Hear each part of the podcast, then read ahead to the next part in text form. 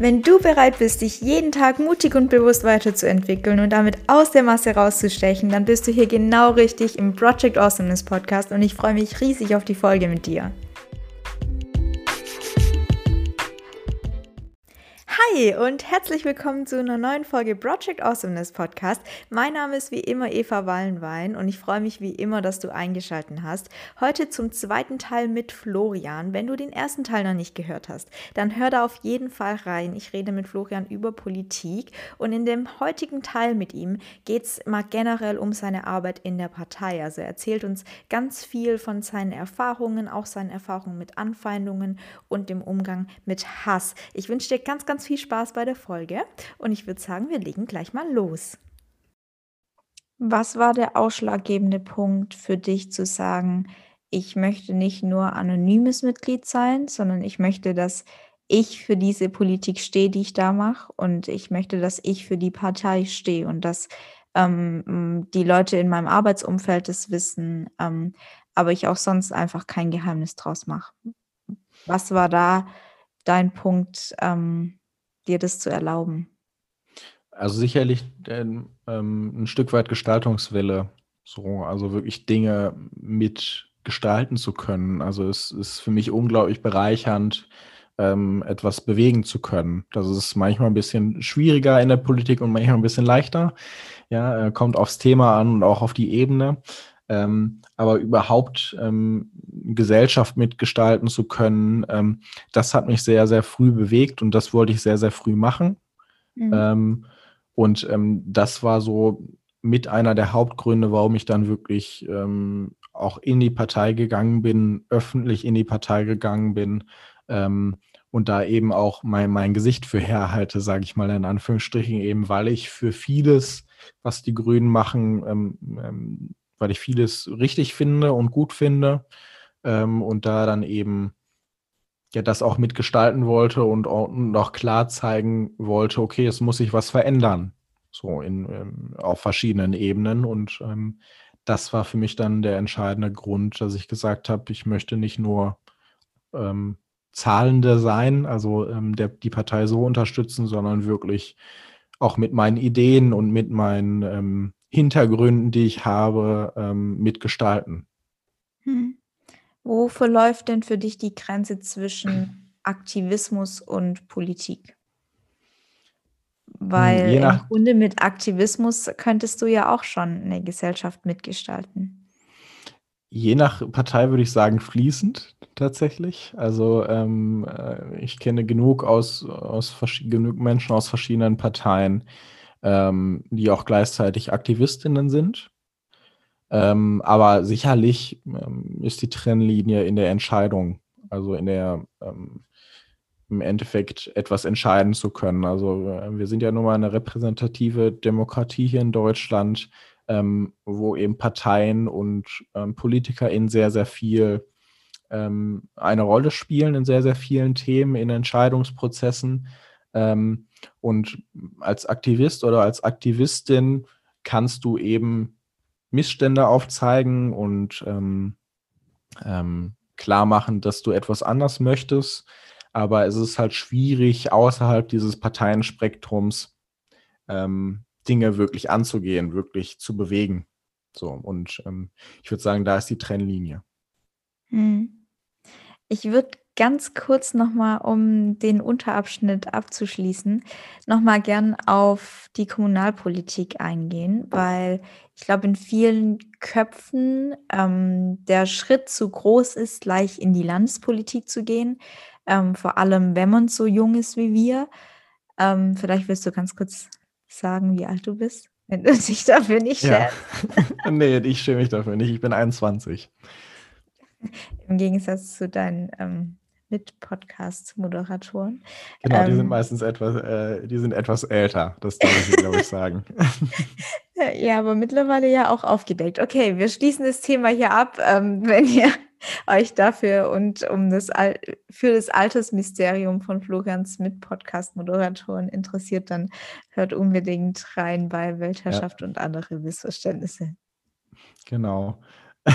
ähm, Kommunalpolitik. Genau. Wollte ich einmal anreißen. Ich wollte ne? auch gerade darauf eingehen. Genau. Kommunalpolitik. Genau. Ähm, wie gesagt, der Schritt ist ja für viele zu groß, gleich in die Landespolitik zu gehen.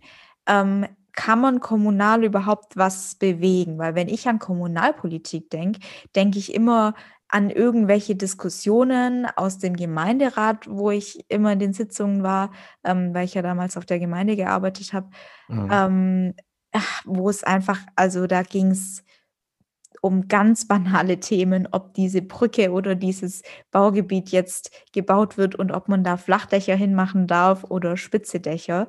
Ähm, wie kleinlich ist es und wie viel kann man damit wirklich bewegen? Ist da nicht der Horizont viel zu klein und viel zu eingeengt? Ähm, also Kommunalpolitik ist schon langsamer in vielen Dingen als, als andere Ebenen. Also das ist so. Ähm, man muss sehr, sehr lange dranbleiben und man muss sehr, sehr, ähm, ja, ein sehr gutes Durchhaltungsvermögen haben. Aber das schult einem auch für andere Prozesse im Leben, ja, also sei es Arbeit, sei es ähm, andere Bereiche, in denen man dann auch tätig ist, ähm, so eine gewisse, in Anführungsstrichen ja nicht Geduld, ist, ist vielleicht das falsche Wort, aber dran zu bleiben und weiterzumachen, ähm, da, das hilft. Aber ähm, was ich an der Kommunalpolitik so schön finde, ist, dass du das Leben der Menschen vor Ort wirklich gestaltest. Ja, und auch noch viel näher dran bist an den Menschen. Ja, also ähm, vielen PolitikerInnen auf Bundesebene oder auf den verschiedenen Ebenen wird ja oft vorgeworfen, dass sie weit weg von, der, von, der, von den Menschen sind, äh, die sie eigentlich präsentieren, äh, repräsentieren sollten. Ähm, und das ist eben auf kommunaler Ebene ähm, ist, ist es weniger wesentlich näher dran. Das merkst du am Wahlkampfstand, ja, wenn du im Endeffekt am Wahlkampfstand bist. Das machen eben oftmals die, die kommunalen ähm, Parteien, ähm, organisieren das mit und stehen dann am Ende mit ihrem im Kopf und Körper da. Ähm, und du bist halt ansprechbar für die Leute und bist auch noch näher dran am Thema. Und das finde ich immer sehr, sehr, sehr, sehr angenehm an Kommunalpolitik, aber man braucht schon starke Nerven. Und ähm, um, um vielleicht mit einem Mysterium aufzulösen, also Kommunalpolitikerinnen machen das eben nicht hauptberuflich, sondern ehrenamtlich, im, in vielen Fällen zumindest. Und ich glaube, das ist ein Riesenpunkt. Ne? Also ähm, vielen PolitikerInnen wird ja vorgeworfen, ihr, ihr, verdient so viel Kohle und so viel Geld und, und versteht gar nicht mehr, was, was vor Ort passiert und was die Menschen bewegt. Ähm, wir sind am Ende, im Endeffekt diejenigen, die am Wahlkampfstand angepöbelt werden, die am Wahlkampfstand auch, auch Meinungen aushalten müssen und diskutieren mit den Menschen. So, deshalb ist die kommunale Ebene ähm, für mich wirklich sehr, sehr wichtig in der Politik, weil die sind im Endeffekt ähm, so ein bisschen auch das Bindeglied ähm, ähm zwischen ja, Politik, Gesellschaft und, und Vereinen und Verbänden. Ja, also die, die stehen am Ende mit ihrem Kopf auf unterster Ebene und, und ähm, ähm, müssen eben das verantworten, was auch die Bundespartei oder die Landespartei in Teilen macht. So, deshalb finde ich das einen sehr, sehr ja, wichtigen Job, kann man ja noch niemals sagen, aber einen sehr, sehr ähm, wichtigen Part der Politik. So, und deshalb mache ich das auch so gerne, weil es eben viel schult, viel lernt. Also man lernt extrem viel auf dieser Ebene, weil man sich eben so leicht in Anführungsstrichen ausprobieren kann ähm, und das, das hat mir unglaublich viel ge gegeben, auch in anderen Bereichen. So. Ich würde gleich nochmal gerne auf die Nahbarkeit von Politik ähm, eingehen und von Politik zu den Menschen. Allerdings mhm. hast du jetzt gerade über den Wahlkampf gesprochen und über deinen Einsatz ähm, beim Wahlkampf. Wie viel Angst hast du denn vor nicht nur Diskussionen, sondern auch Ausschreitungen ähm, und einfach dieser Konfrontation mit anderen Meinungen? Also vor der Konfrontation mit anderen Meinungen gar nicht mehr, weil ich, ähm, ähm, glaube ich, mittlerweile so gut geschult bin in, in, in Wahlkampf und in Diskussion, dass ich das ganz gut ab kann. Ähm, ich war ja auch Kandidat in der Kommunalpolitik. Wahl jetzt. Also ich war Direktkandidat für einen Wahlkreis in Wattenscheid, für einen Wahlkreis, der, ich sag mal, gesellschaftlich ähm, oder, oder politisch ähm, eher konservativ und eher ähm, ähm, auch teilweise rechts ist, ja, also wo die äh, AfD und NPD und andere Parteien sehr, sehr viele Stimmen bekommen, ähm, wo die soziale Lage auch für, für viele Menschen sehr, sehr schwierig ist. Ähm, und ähm, da merkst du halt eben schon mehr Anfeindungen, gerade als Grünen-Politiker. Ähm, da musste ich auch in der Kommunalwahl ähm, sehr beißen an einigen Stellen. Also ähm, bei mir wurden beispielsweise Plakate dann ähm, ähm, verschandelt, kaputt gemacht. Also am, im Endeffekt hingen am Ende noch 10 bis 20 Prozent der Plakate. So. Einerseits, weil wir einige abhängen mussten, weil da Dinge draufgeschrieben waren, die, die ähm, beleidigend waren und, und ähm, die einen auch wirklich nahe gehen teilweise. Ähm, und andererseits einfach, weil die kaputt gemacht wurden und, und randaliert wurde. Ähm, und das bewegt einen dann schon. Ne? Also das, das nimmt einen schon irgendwo mit, aber ähm, ich habe dann halt im Endeffekt gedacht, eigentlich möchtest du genau die, die, die solche Dinge machen, ja, ähm, da Dinge auf die Plakate schreiben, die, die menschenverachtend sind. Eigentlich möchtest du eben genau das Gegenteil von diesen Menschen sein und du triggerst die ja irgendwo. Und eigentlich ist das genau das, was du in der Politik machen möchtest. Ne? Also du möchtest nicht das repräsentieren, was, was ähm, die wollen. So und das muss man sich immer mal wieder vor Augen führen. Das ist ähm, äh, gerade in solchen Momenten ist das sehr, sehr wichtig, das, das zu machen. Ähm, um mich habe ich da eigentlich eher weniger Angst tatsächlich, ähm, weil ähm, ich denke, ich, ich bin damit öffentlich und ich gehe damit öffentlich um. Ähm, und Angst ist sowieso ein, ein, schlechter Faktor in der Politik. Ähm, aber ähm, um, um die Menschen um mich herum habe ich da schon eher Angst, auch weil meine Eltern halt in Wattenscheid noch gewohnt haben, äh, in der Kommunalwahl oder immer auch noch wohnen, ähm, dass da irgendwas passiert dass Rechte da irgendwie ähm, ja Dinge machen, die man einfach nicht möchte. Ähm, aber ähm, ich bin aus, aus dieser Thematik eher gestärkt hervorgegangen, glaube ich. Also, ähm, dass es wirklich ein Beweis dafür ist, dass ich auf dem richtigen Weg bin, auf den ich auch, den ich auch weitergehen möchte. Also mich hat das im Endeffekt eher bestärkt, solche Dinge. Hilft genau das dir dann, das auch von dir abzugrenzen und dir vielleicht weniger Sorgen zu machen um deine Eltern und um deine Angehörigen, ähm, weil du noch genug Vertrauen in die Menschheit hast? Oder was genau hat dich da beruhigt sozusagen? Mhm. Ähm, also mich hat beruhigt, ähm, dass ich scheinbar auf dem richtigen Weg bin, einerseits politisch. Ja, mhm. wenn es die Leute triggert, ähm, dass ich da scheinbar genau das Richtige mache. Ähm, mich hat auch beruhigt, dass ich das vorher schon wusste, dass ich da in einem Stadtteil bin, der, ähm, wo sowas passieren kann, leider. Also ähm, das, das ist, ist leider so. Ähm, aber beruhigt, dass, dass der Familie nichts passieren kann oder, oder meinem Freund oder ähm, wen auch immer in meinem Umfeld. Ähm, das, das legt man, glaube ich, nicht ab. Also ich glaube, da wäre man dann auch falsch in der Politik und überhaupt ähm, falsch veranlagt, wenn einem das egal wäre, ja, dass da was passieren könnte. Nur man muss sich halt immer wieder vor Augen führen, wofür man das macht und warum man das macht, glaube ich. Und, und mhm. das hat mich dann im Endeffekt beruhigt. Ja.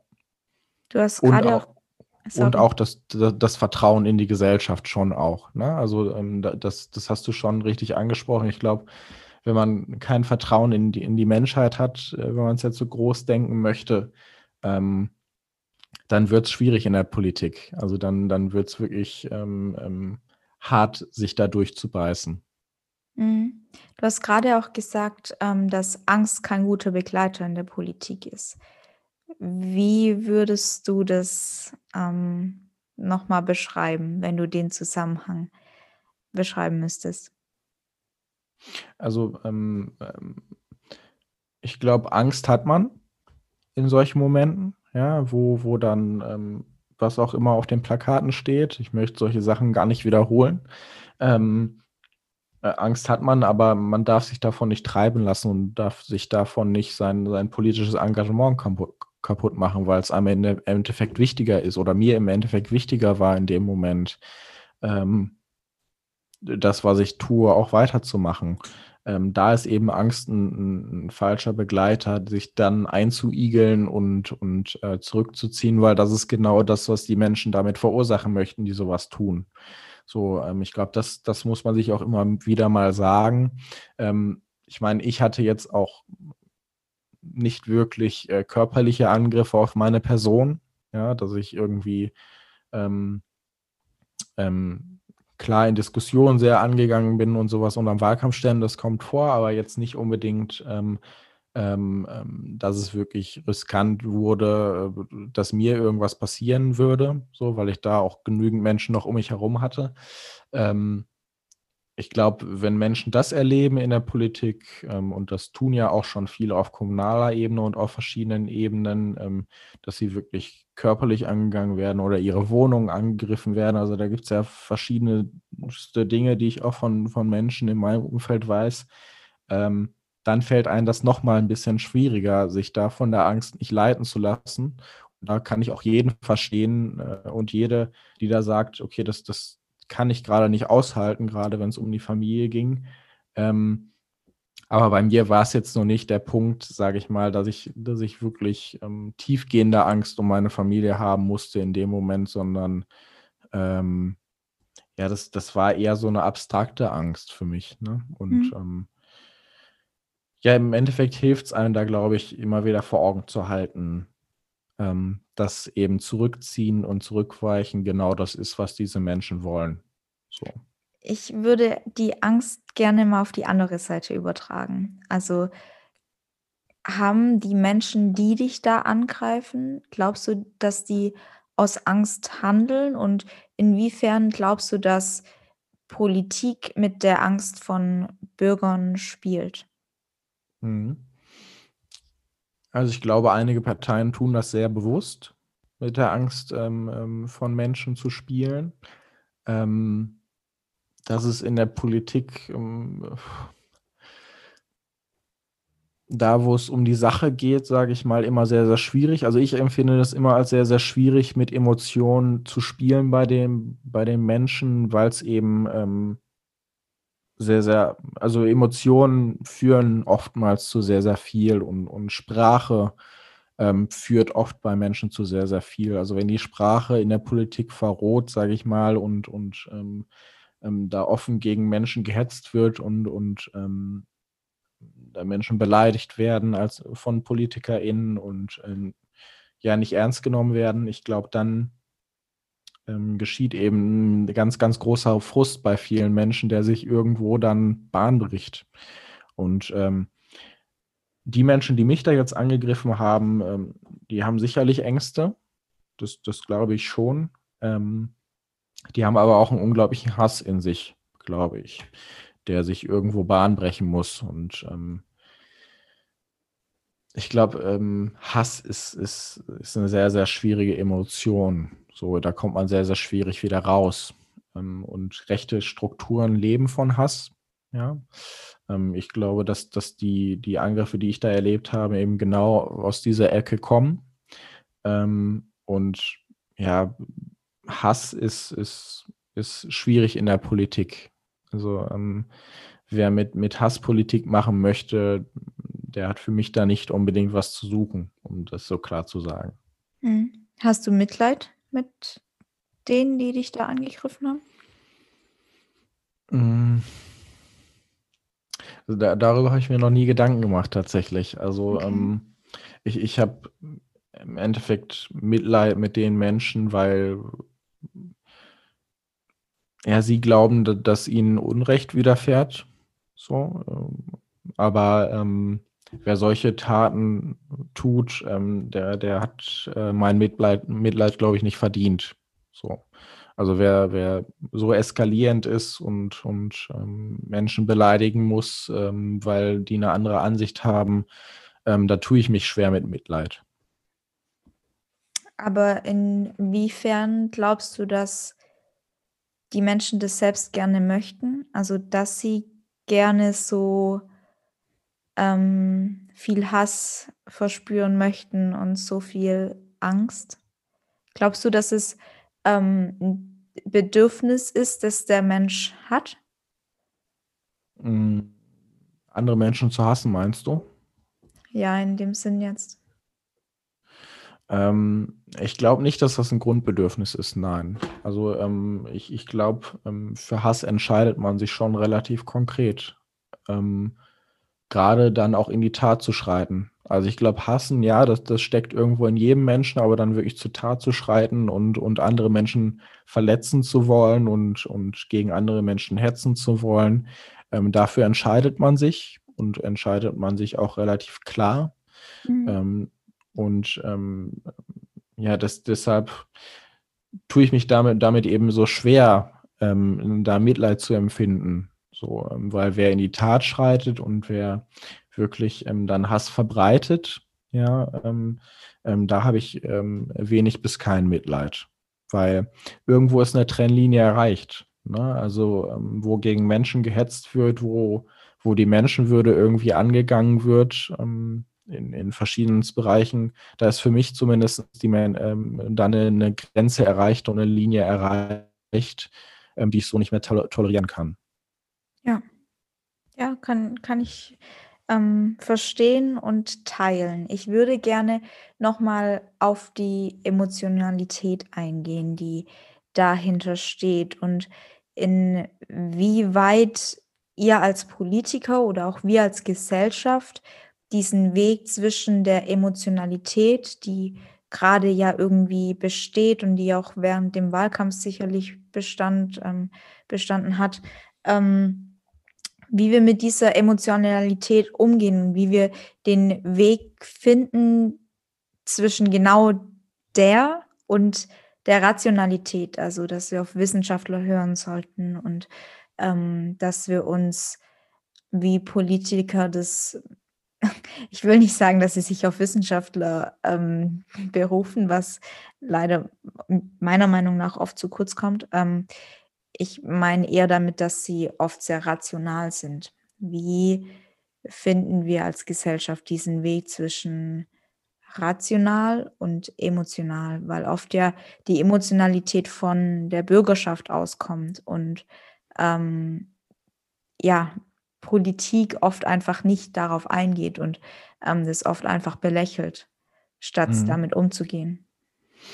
Also ich, ich glaube, ähm, also du sprichst ja auch, ähm, spielst ja auch darauf an, dass PolitikerInnen oftmals sehr, sehr ähm, emotionslos äh, wirken, ja, und äh, mhm. emo als emotionslos angesehen werden.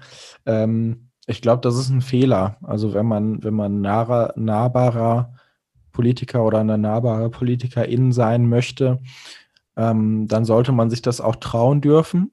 So.